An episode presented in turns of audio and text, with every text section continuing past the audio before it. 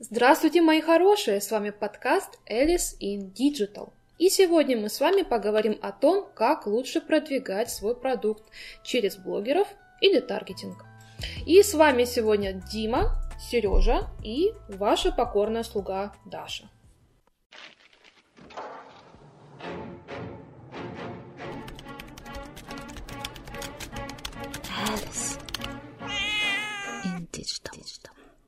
И вначале я бы хотела рассказать свою историю, чтобы мы понимали, о чем идет речь. Итак, моя подруга э, для продвижения семейной фотосессии на несколько человек обратилась э, по двум фронтам.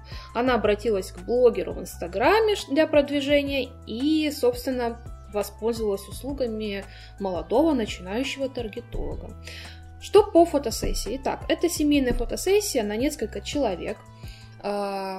Туда включен визажист, туда включена фотостудия и, собственно, техника, готовые кадры, обработанные по итогу.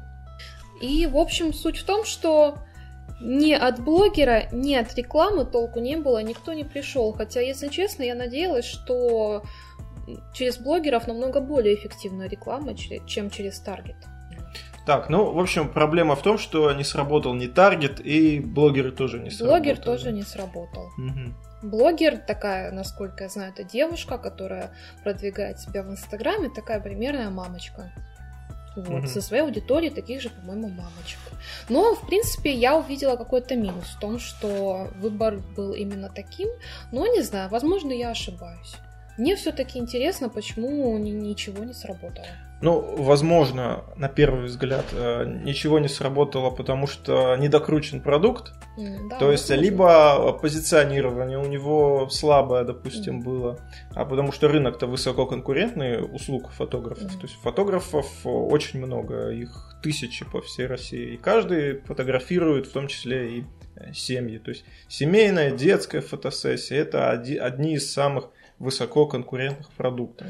Это, это первое. То есть э, могли просто не докрутить продукт, ну, потому что мы не видим просто, как происходило продвижение. А, и второе, возможно, ошибки э, могли быть э, допущены на этапе, собственно, продвижения. То есть таргетолог что-то не то сделал, не ту целевую аудиторию настроил. А, и, возможно, блогерам не тем дали собственно, рекламу. Может быть, блогерам, у которых подписчики были накручены, дали рекламу. То есть э, в каждом а, отдельном случае нужно разбираться. Когда от таргетолога отказалась моя подруга, таргетолог что-то забыла выключить там в Фейсбуке, и в итоге за рекламу было списано, по-моему, тысяч семь еще дополнительно. Ну вот, то есть, э, ну, 1007 это, так скажем, 100% слитый бюджет. А, это, да, это, ну, это очевидная ошибка, значит, да. Вот, что, что вообще делать в таких ситуациях? Ну, предположим, ну, я не думаю, что он настолько недокрученный. В принципе, там была картинка, там было описано, что получает каждый покупатель. Почему вот не то и не то? Кому лучше обращаться? Вот если я обращусь там к таргетологу, например, uh-huh, uh-huh. то вот как, как мы действуем в таком, в таком случае вообще? Да, э, ребята, значит, всем привет. Здесь что хочется сказать? Ну, во-первых, я полностью согласен с Димой, что действительно это высококонкурентная ниша.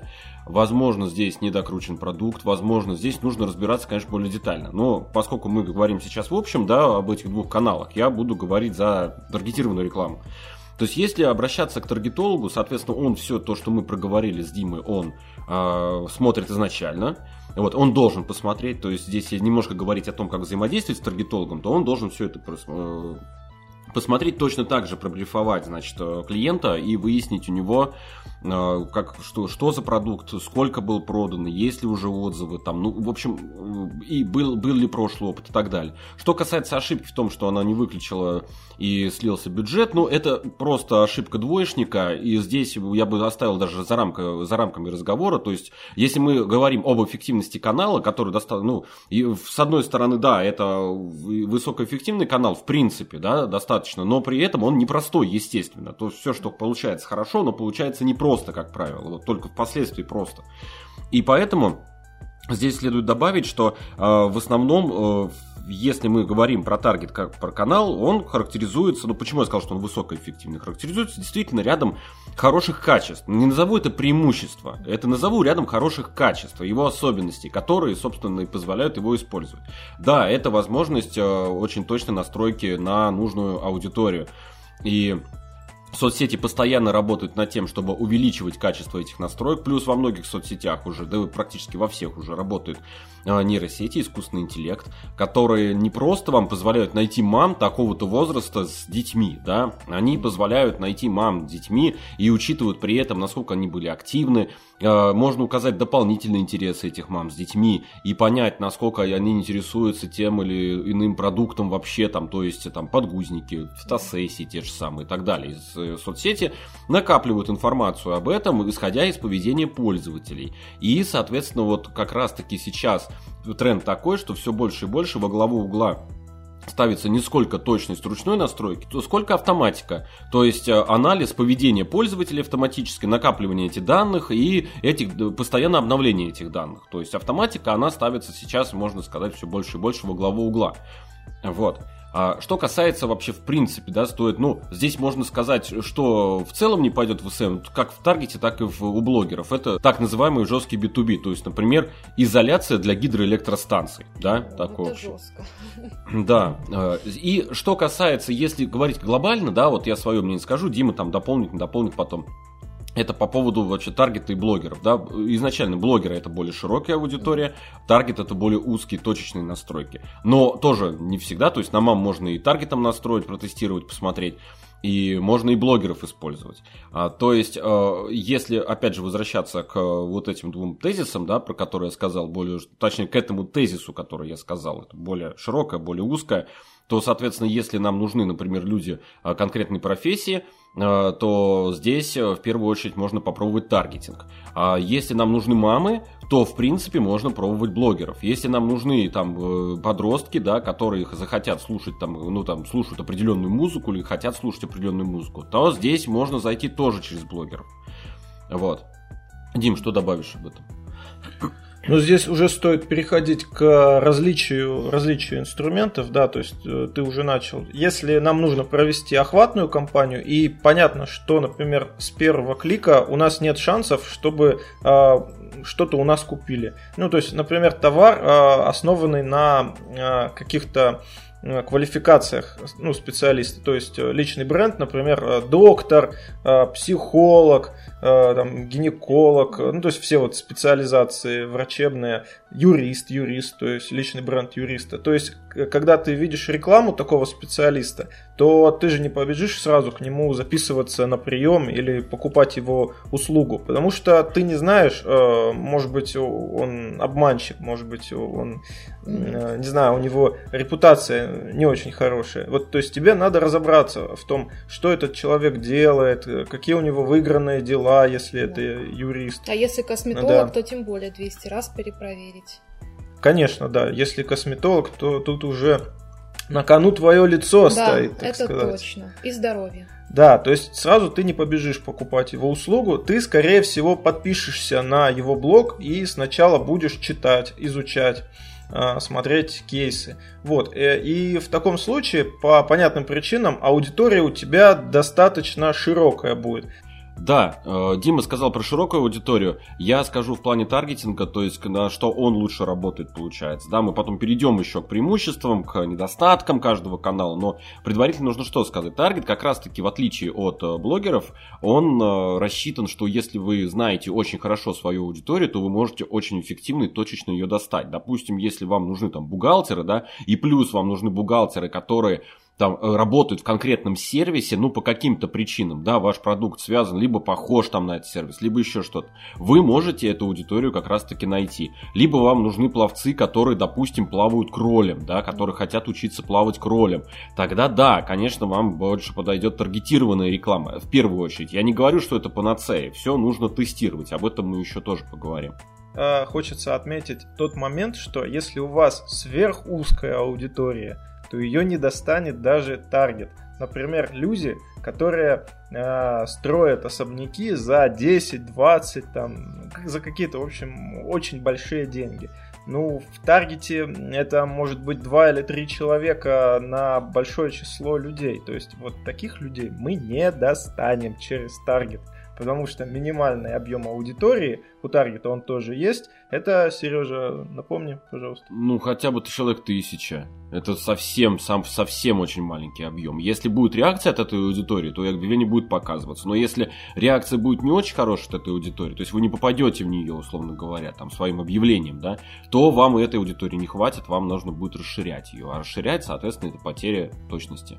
Я ну, от да. себя хочу еще сказать, что вот по поводу тех, кто строит особняки, я видела аналогичную рекламу как раз-таки у блогеров, у известных публичных личностей, которые делают у себя дома ремонт, которые строят дома. К ним, к примеру, обращаются такие компании, говорят, ну давайте мы вам построим, а вы у себя там это, собственно, покажете. Я не знаю, это по бартеру, не по бартеру, но в Тарге, ну как бы у себя в Инстаграме ни у кого у другого я не видела такой рекламы, а вот таким образом у блогеров, у каких каких-то там звезд, да. Ну, это точно не по барту. Ну, представляешь, да? Ну, слушай, да, вероятно, я просто не разбираюсь, знаете, такая, без особняка еще. Ну вот, э, да, и здесь добавлю, конечно, это возможно, но тем не менее, если это какие-нибудь элитные особняки за, там, не знаю, э, десятки миллионов евро, там, то здесь мы у блогеров э, ну, можно, конечно, пробовать использовать. Может быть, из 100 э, блогеров один все-таки найдется человек, который у них в подписках и который захочет действительно купить такой особняк. Но не факт, не факт. Ну, это вообще большой э, вопрос к тому, существует ли, в принципе, аудитория luxury. То есть, на мой взгляд, ее нет. То есть, вот как таковой э, большой э, какой-то, не знаю, социальной группы аудитории luxury, ее, ну, ее нет в соцсетях, потому что это всегда э, ну, единицы или десятки людей. И когда мы говорим там о компаниях таргетированной рекламы, целью которых является, например, лид, то это должен быть простой продукт. Это должен быть простой продукт, продукт с а, понимаемой а, воронкой продаж. Вот воронка продаж, которая состоит из того, что там, например, мы там закрываем на какой-то бесплатный продукт, там вот, не знаю, пробное занятие, если это школа иностранного языка. Вот, то есть а, должно быть что-то простое, а, что легко просчитать. Так, ну давайте тогда поговорим о плюсах. Вот я обращаюсь со своим продуктом к блогеру. Что я получаю, Дима? А если ты обращаешься к блогеру и договариваешься с ним о рекламном размещении, а, то в зависимости от формата блога, там YouTube э, или TikTok или Instagram, а, ты получаешь это рекламное размещение. Ну, логично, да? То есть ну на YouTube ты получаешь видео, а, или интеграцию, встройку рекламного видео. А, в Instagram ты можешь получить сторис, э, можешь получить пост, можешь получить серию постов. Если это TikTok, ну тоже как и на YouTube, ты получаешь вот это вот э, рекламное видео. Вот. Подача зависит от самой э, соцсети. То есть, если на ТикТоке популярно что-то такое crazy, crazy короткие crazy видеоролики, ты получишь, значит, короткий crazy видеоролик. Ну, естественно, это все согласовывается. Про, например, использование твоего бренда э, ну, вот в жизни этого блогера. То же самое на YouTube, например, популярный, э, популярный формат распаковки, Э, популярный формат повседневного использования какого-либо товара. Например, бьюти, это очень популярно. Блогер говорит, а сейчас, девочки, я расскажу, как я умываюсь и чем я умываюсь. О, да. Да, да. Тоже люблю посмотреть такие штуки грешным делом. Да, да, да. Это и, в принципе, и сейчас такой неустаревающий формат. Вот что ты получишь. И, соответственно, э, этот пост или это видео получает определенный определенный медийный охват в зависимости от аудитории блогера. И опять-таки в зависимости от этой аудитории блогера у тебя есть либо переходы на сайт, либо новые подписчики, э, либо может быть продажи, если твой продукт можно таким образом быстро продать с первого клика. Ну, там, не с первого, там, со второго, с третьего. Ну, быстро, быстро, в общем. Слушай, а вот что вообще сегодня более востребовано? Текстовое продвижение, вот как в Инстаграме мы смотрим, там визуал, картинка и текст. Или вот видео продвижение, сторис, э, видосики всякие. Что лучше? На, сам, э, на самом деле ничего особо не лучше, зависит от формата соцсети. Потому что если ты, например, у тебя стоит задача продвинуть свой, твою услугу в Telegram, угу. то ты неизбежно столкнешься с каналами, где основной контент это текст. Угу, это текст. Да. И, ну, и тебе придется, э, ну, силу формата делать текстовый в основном рекламный э, пост, ну, для твоего. Или, или с блогером согласовывать то, что он придумает, то, что более актуально для его канала. Вот. А что касается Инстаграма, а формат Инстаграма это смесь. Смесь текста плюс картинки. Раньше это все-таки была картинка, сейчас это уже э, картинка или видео плюс э, некий текст. Э, и, ну вот, по, так скажем, по тому, как развивается эта соцсеть, видно, что она прогрессирует. То есть она прогрессирует от э, просто картинки э, или просто короткого видео к формату картинка плюс текст, э, видео плюс, например, небольшой текст, сторис каким-то call to action, то есть призывом к действию. То есть в Инстаграме разнообразные, так, так скажем, могут быть форматы. Вот. Ну, фор... Э, если мы говорим о видео, блогах, ну, там это, это просто, да, это в основном видео. Угу. Какие плюсы собственного таргета? А, что касается таргета, здесь тот плюс, который я уже рассказывал. То есть это более э, высокая точность настройки рекламы. То есть показ рекламы именно той аудитории, которую мы можем подобрать прям по нескольким параметрам и попасть очень точно в нашу целевую аудиторию. В принципе, отсюда таргетинг, да, это цель, то есть э, само понятие, оно об этом говорит. Да, и, соответственно, здесь плюс в том, что как, чтобы протестировать, например, этот канал, да, вам достаточно, ну, понятно, что нужно определенными знаниями обладать, это я опускаю, да, этот, этот момент, но вы можете выбрать самые основные свои аудитории, настроить на них, и достаточно за небольшую цену, там, от 7 тысяч рублей потратив, вы соответственно, сможете посмотреть вообще, в принципе, на отклик аудитории. И, э, то есть, э, преимущество таргета здесь в том, что э, по большей части, я не говорю, что на 100% всегда, по большей части это с, можно протестировать этот канал с минимальными бюджетами, с, ними, с минимальными бюджетами. А, и почему в таргетированную рекламу идет там и микробизнес, да, и просто люди там самозанятые, которые своим делом заняты, потому что там, в принципе, за небольшие бюджеты можно постепенно себе наработать аудиторию и вкладывая там каждый месяц, условно говоря, по 5000 рублей, постепенно э, люди получат своих клиентов. Так, ну, ребята, какие у нас тогда минусы, собственно, у блогеров? Вот что меня может смутить в данном случае? А, основной минус блогеров состоит в том, что вы можете напороться на блогера с накрученными подписчиками и не, не будет. Кстати, мы у нас это было арабские подписчики, было, да? да. Арабские ага. подписчики у нас были. Ну вот, да, арабские подписчики, турецкие подписчики, э, индийские подписчики или китайские.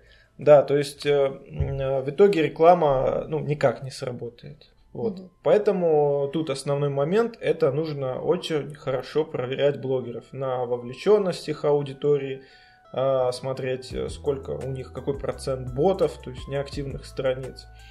А, и уже на основе э, такой аналитики принимать решение о сотрудничестве. Это, да, это самая главная проблема. А какие проблемы в таргете? А в таргете какая проблема? То есть действительно тоже есть опасность э, как бы слить э, деньги, да, но здесь чаще всего бывает, если, да, опять же, не до конца знаем аудиторию, и настройки происходят на достаточно широкую аудиторию, там, не знаю, э, люди от 18 до 40 лет, которые живут в Москве, mm, вот. И, соответственно, да, вот в этой ситуации, соответственно, уже идет э, слив бюджета просто и неэффективные показатели по рекламе. Да, то есть, э, если мы, например, начали продвигать э, через блогеров какой-то продукт на узкие целевые аудитории, то, естественно, ну, наша рекламная кампания, она тоже, скорее всего, э, не придет, не придет к успеху. То есть тут вот, если говорить и про таргет, и про блогеров, минус в том, что если вы допустили ошибку, то она, в общем, она и останется ошибкой. Вот, то есть чудес, чудес не стоит ждать. Ну что, подходим потихоньку к выводам. Итак, если я хочу продвигать свой продукт, что мы учитываем? Собственно, где что? А, первое, мы смотрим, что это за продукт а, и какой из этих двух, так скажем, базовых для социальных сетей способов продвижения ему лучше подходит.